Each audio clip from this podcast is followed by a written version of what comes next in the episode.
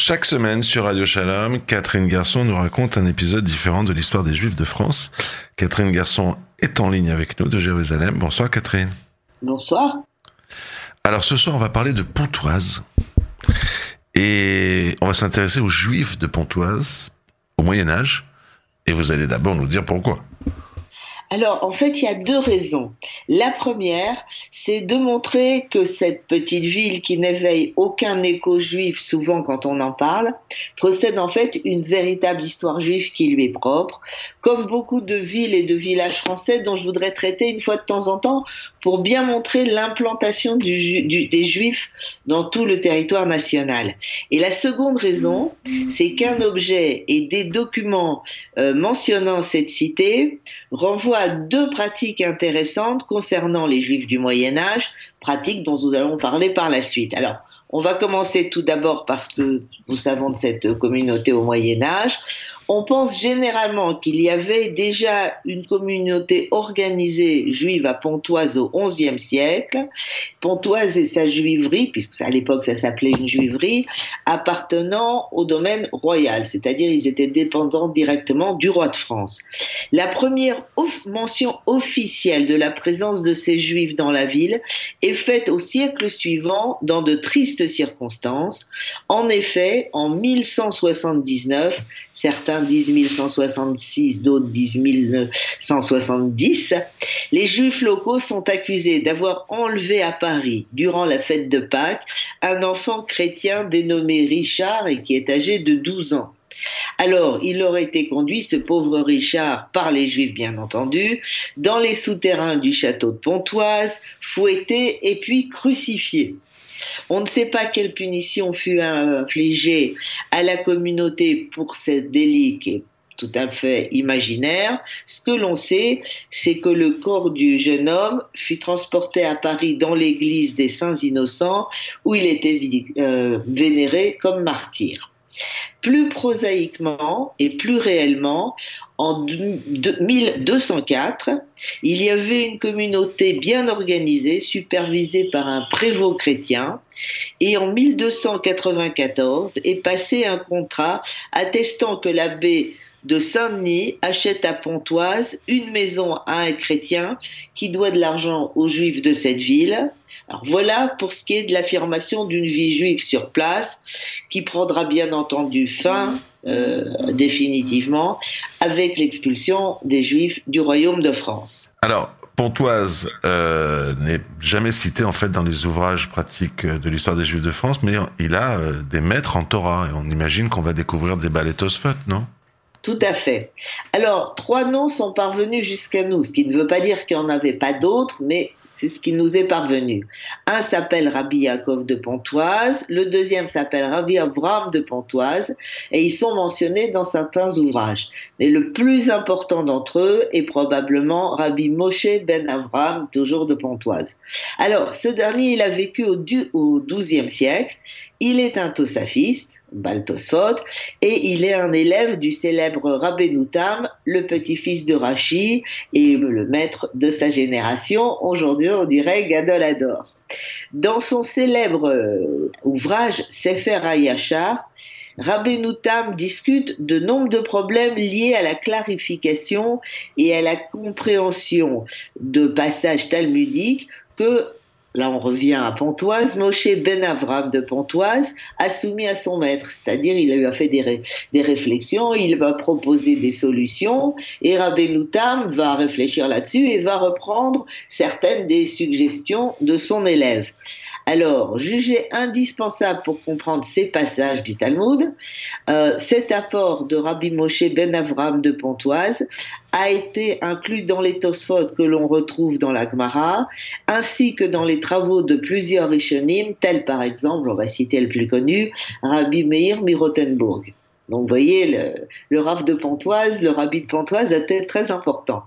Alors, les Tosafis, les Balétosphot, mentionnent aussi Rabbi Moshe Ben Avraham à propos d'autres sujets et citent ses commentaires dans certains de leurs propres commentaires bibliques. Enfin, un vers de deux lignes, écrit toujours par euh, Moshe Ben Rabbi Moshe Ben Avraham, se trouve à la fin de la liste des commandements positifs dans un poème liturgique qui a eu beaucoup, beaucoup de, enfin beaucoup d'écho à Azharot, qui était rédigé par le tosafiste Rabbi Eliyahu Azaken, qui lui vivait au Mans, poème qui traite donc des 613 mitzvot.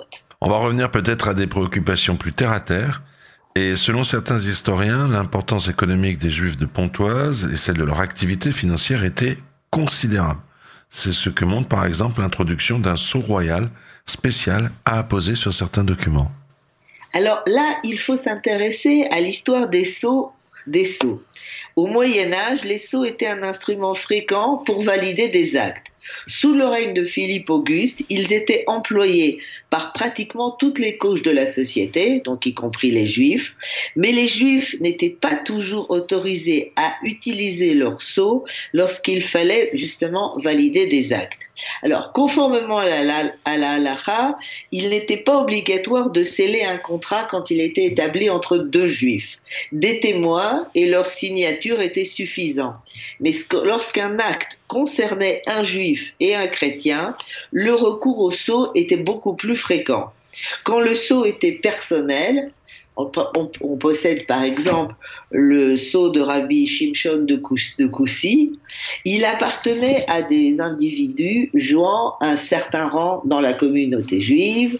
Donc ces juifs étaient soit engagés dans des affaires commerciales importantes, soit entretenaient des relations étroites avec les membres de la noblesse ou les élites de la ville, qui souvent ils prêtaient de l'argent. Mais à côté de ces sceaux personnels se trouvaient aussi ce qu'on appelle des sceaux royaux. Et c'est là que nous retrouvons Pontoise, puisque les archives nationales conservent un sceau royal destiné à confirmer les actes des juifs de cette ville.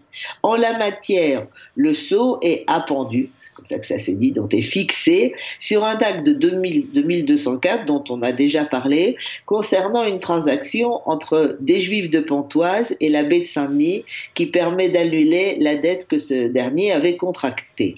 Alors je vais citer euh, un historien.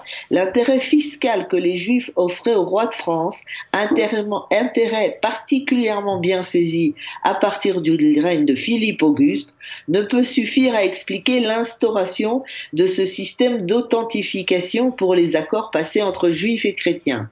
Il est très probable que les Juifs trouvèrent aussi là un moyen d'obtenir quelques assurances légales pour leurs transactions.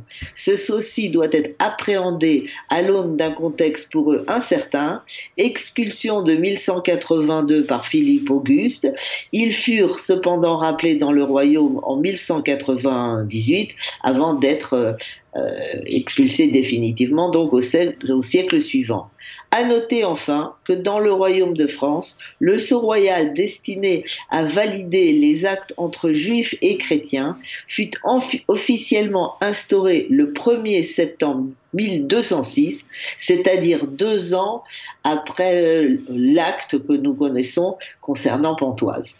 Alors on va parler à présent d'une pratique attestée, vérifiée, qui est juste hallucinante. En tout cas, il nous faut des explications parce que on appelle ça la vente des juifs. On pouvait vendre des juifs. Alors oui, il va y en avoir. On va, prendre bien sûr comme référent la ville de Pontoise puisque ça a été le théâtre de ces ventes. Alors, dans un premier temps, nous trouvons un acte d'avril 1296 dans lequel le roi Philippe le Bel donne à son frère le comte Charles de Valois un juif de Pontoise qui s'appelle Jos ou Jous avec ses six enfants. Alors, il faut tout de suite euh, plus ou moins calmer les esprits, s'il ne s'agisse pas d'esclavage, c'est-à-dire on ne vend pas des gens qui vont être forcés de servir le Seigneur, etc. Non, ce qui s'agit, c'est la cessation d'une source de revenus, parce que vu que les Juifs payaient des grosses redevances, alors un seigneur pouvait céder ses Juifs à un autre seigneur, et l'autre seigneur, donc, encaissait l'argent, si je peux dire. On va le voir d'ailleurs par la suite. Alors, cette histoire de vente de joues de Pontoise, elle va pas s'arrêter là. En février de l'année suivante, une transaction est conclue à Paris entre les mêmes, c'est-à-dire le roi et son frère, Charles ayant réclamé 43 juifs qu'il estime être à lui puisqu'ils sont originaires du comté d'Alençon. Alors, cette transaction, c'est une vraie transaction commerciale. On va désigner deux arbitres du côté du roi et du côté du comte. Alors du côté du roi, il y a le juif qui s'appelle Callot de Rouen, qui est, je cite selon le document, procureur des Juifs du royaume, et du côté de Charles, on retrouve Jousset de Pontoise. Résultat, Charles n'obtient que dix Juifs, huit qu'il réclamait et deux qu'on va lui donner en remplacement de ceux qui réclamaient. Alors, on va quand même finir l'histoire, même si on quitte Pontoise. Quoi qu'il en soit, deux ans plus tard, à court d'argent, Charles de Valois va vendre au roi tous les juifs de ses domaines pour la somme qui est quand même importante de 20 000 livres tournois.